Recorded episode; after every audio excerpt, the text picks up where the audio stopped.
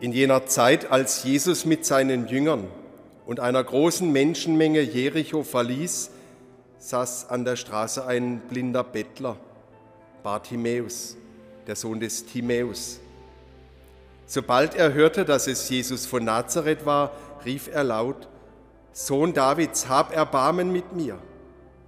Viele wurden ärgerlich und befahlen ihm zu schweigen.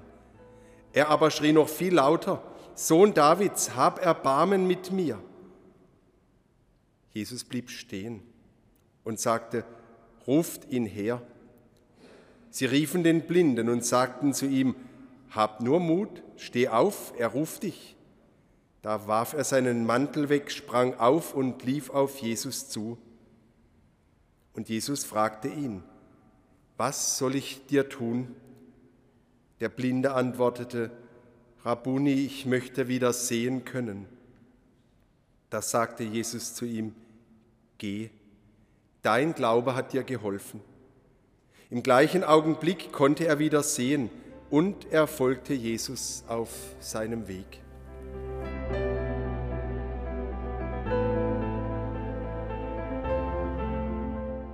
Liebe Mitchristen, liebe Zuhörer hier in der Kirche und zu Hause, das Evangelium, das wir hören, das sind immer ein paar dürre Worte, die das Notwendigste beschreiben. Aber vielleicht müssen wir uns die Situation vorstellen, in der das geschieht, damit wir verstehen können, was da geschieht, was Jesus da tut und wer er ist. Es ist so, wir sind auf dem Weg nach Jerusalem. Jesus und seine Jünger, wir sind ja schon einige Wochen dabei. Dort oben wird dann das Paschafest gefeiert und das ist jetzt die letzte Station. Heute sind wir in Jericho. Und das ist ein Sammelpunkt gewesen von Leuten, bevor es die 30 Kilometer in die Stadt Jerusalem hinaufgeht, Jericho liegt 200 Meter unter dem Meeresspiegel und Jerusalem 800 Meter darüber, also 1100 Meter Steigung. Und die Strecke ist sehr gefährlich, denn sie führt durch ein Wadi, im Sommer ein Trockental, das sehr tief eingeschnitten ist. Und eine Karawanenstraße geht da durch. Das war ein Zielpunkt für Räuber, das war ein leichtes, einzelne Pilger zu überfallen. Und deswegen sammelt man sich und geht in Gruppen. Jesus hat ja mal von einem armen Tropf erzählt, der da auf der gegengesetzten Richtung unter die Räuber fiel. Und jetzt sind wir gerade dabei, dass die Jünger und Jesus und eine große Menschenmenge das Stadttor passiert. Und jetzt hockt da dieser blinde Bettler und schreit, was das Zeug hält. Er schreit ins Dunkle hinein, denn er sieht ja nichts.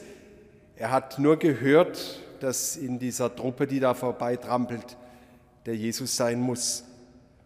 Und jetzt stellen Sie sich mal die Situation vor, das kennen wir auch, wenn wir wandern oder so, morgens in der Frühe, wenn es noch kühl ist, Rucksack gepackt, Schuhe geschnürt, noch kräftig was gegessen, zum Abmarsch gerade aufgebrochen und fest entschlossen, den beschwerlichen Anstieg anzutreten, damit man noch rechtzeitig am Abend ankommt. Den 30 Kilometer schon ein Haps für einen Tag. Und jetzt wieder anhalten. Ja, hallo. Doch, Jesus bleibt stehen. Es interessiert ihn, wenn ihn jemand ruft. Und er würde auch für dich stehen bleiben, wenn du nur laut genug rufst, ehrlich. Aber was macht er? Das ist sehr sonderbar. Er sagt, ruft ihn her. Hä? Nicht bringt ihn her. Denn wie soll der den Weg zu Jesus finden? Und außerdem kann Jesus ja ihn selber rufen. Oder am besten ist, er geht gleich hin Nein, Jesus will, dass seine Jünger sich beteiligen und nicht Zuschauer sind. Und wer sich auf einer frommen Pilgerreise nach Jerusalem durch den Bettler da gestört fühlt oder abgehalten und ärgerlich wird, dem sagt Jesus gleich, komm, mach mit. Und so ist Jesus eben. Und das ist Mission. Er sagt, ihr habt auch eine Stimme. Sagt was. Ihr habt auch Hände. Tut was. Und dann wieder so etwas Eigenartiges. Was soll ich dir tun? Da kann man doch nur den Kopf schütteln. Lieber Jesus, ich glaube, du bist blind. Siehst du denn nicht, dass das ein Blinder ist, der da vor, vor dir steht? Du weißt doch, was der Mann braucht. Na klar. Aber Jesus stellt die Frage, weil er will, dass der Mann zu sich kommt. Dass er das sagt, was er wirklich will. Ich möchte wieder sehen können. Das sagt für mich, er hat schon mal gesehen, offensichtlich. Und ich habe heute Morgen extra nochmal nachgeschaut, das Wort, das da steht im Griechischen, das heißt anaplepso. Das ist ein Konjunktiv. Ich möchte wieder sehen. Und das Anna heißt immer auf. Ich möchte wieder aufblicken. Ich möchte wieder emporschauen können. Ich möchte wieder etwas erkennen können. Da geht es nicht nur um die Augen, das ist schon schlimm genug, sondern ja, das Wort bedeutet, ich möchte das Gesicht wieder erhalten. Denn offensichtlich hat er sein Gesicht verloren in den Augen der Leute. Er ist nichts. Bettler, so wie sie bei uns auch in den Straßen hocken. Und wenn jemand wirklich das sagt, was zutiefst im Inneren seine Sehnsucht ist, dann kann Jesus sagen, da kann ich was machen. Oder da kann ich nichts machen. Oder da will ich jetzt noch nichts machen. Und wenn wir ehrlich sind, schauen Sie mal, wie wir manchmal beten.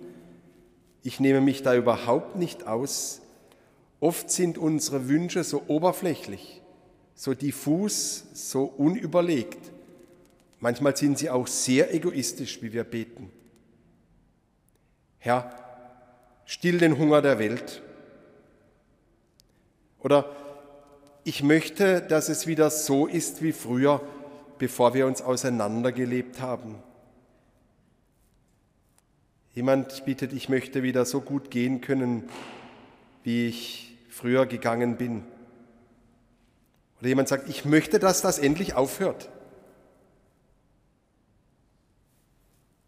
Und Gott sagt, ich weiß, dass du das möchtest, aber was möchtest du wirklich? Und Gott sagt dir, vielleicht musst du beginnen, an dir zu arbeiten und mal in dein Herz zu hören, was denn wirklich dahinter steckt. So wie der Salomo gefragt wurde, was möchtest du? Und er sagt nicht, ich möchte reich werden, ich möchte, dass die Leute mich beachten.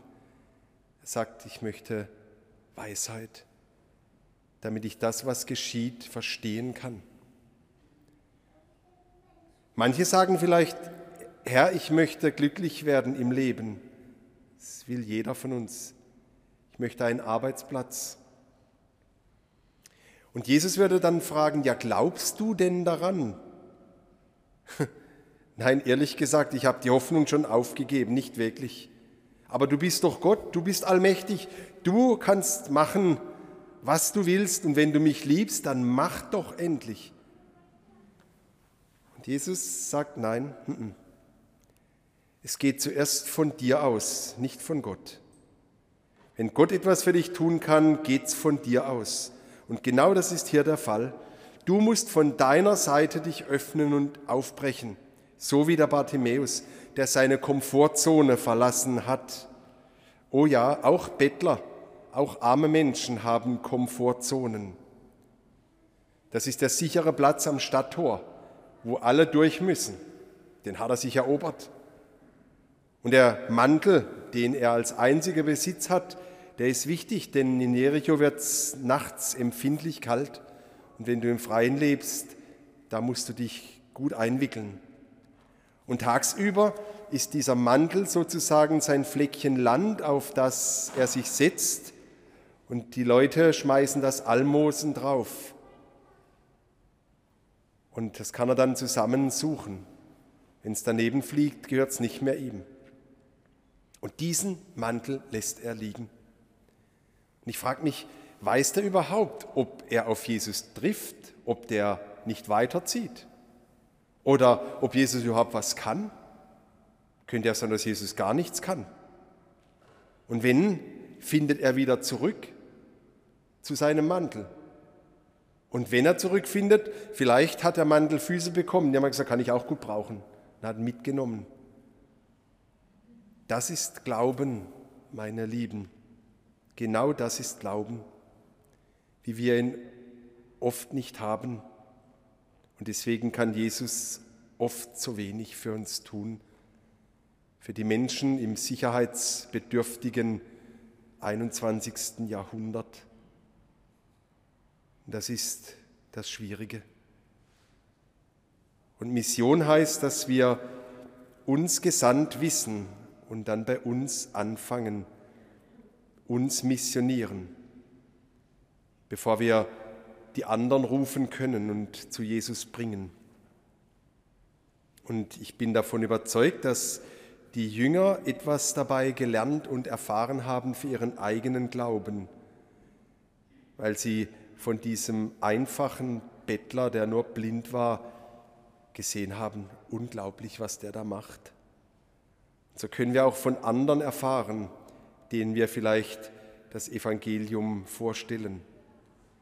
Und darum muss die Kirche, die Gläubigen in Deutschland, sich zuerst missionieren.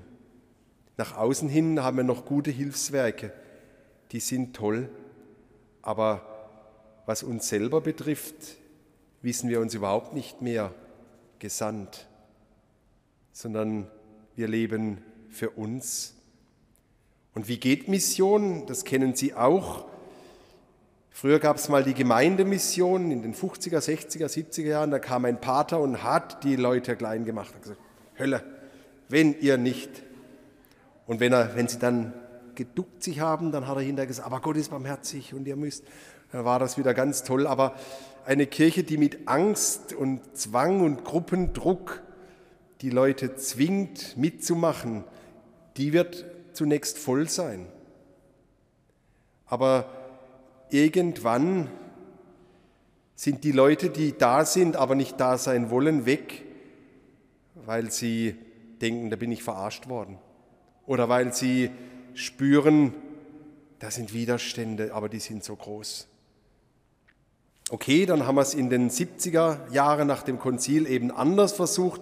Man hat es den Leuten recht gemacht, man macht sich's nett, Kirche feiert, es gibt Meetings, Hocks und Veranstaltungen auf allen Ebenen, Einladungen.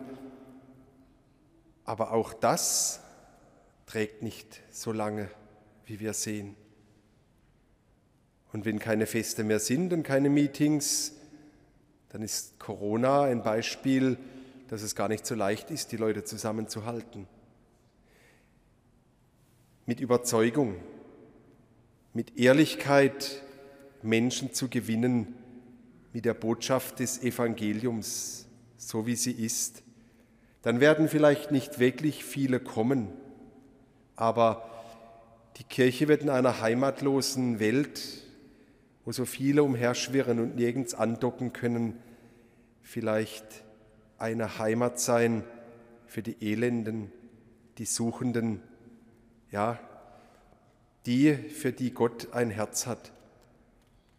Und das ist Mission.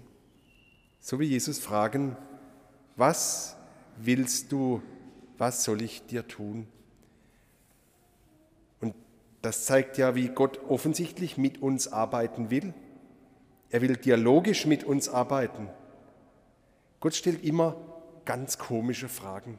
Ich habe es letztes Mal schon gesagt. Da fragt er die Jünger, worüber habt ihr unterwegs miteinander geredet? Und dann merken sie, oh, wir haben über unser Ego gesprochen. Zwei, die ihm nachtrotten, fragt er, was sucht ihr? Und dann kommt so ganz tief heraus, wo wohnst du? Oder Gott fragt eine Hagar, wohin gehst du? Mitten in der Wüste. Oder die zwei Emmaus-Jünger, was sind das für sonderbare Dinge, mit denen, über die ihr euch da unterhaltet? Und dann kommt die ganze Traurigkeit und das ganze Leid, die enttäuschte Hoffnung zum Vorschein. Gott will nicht einfach über unseren Kopf hinweg entscheiden.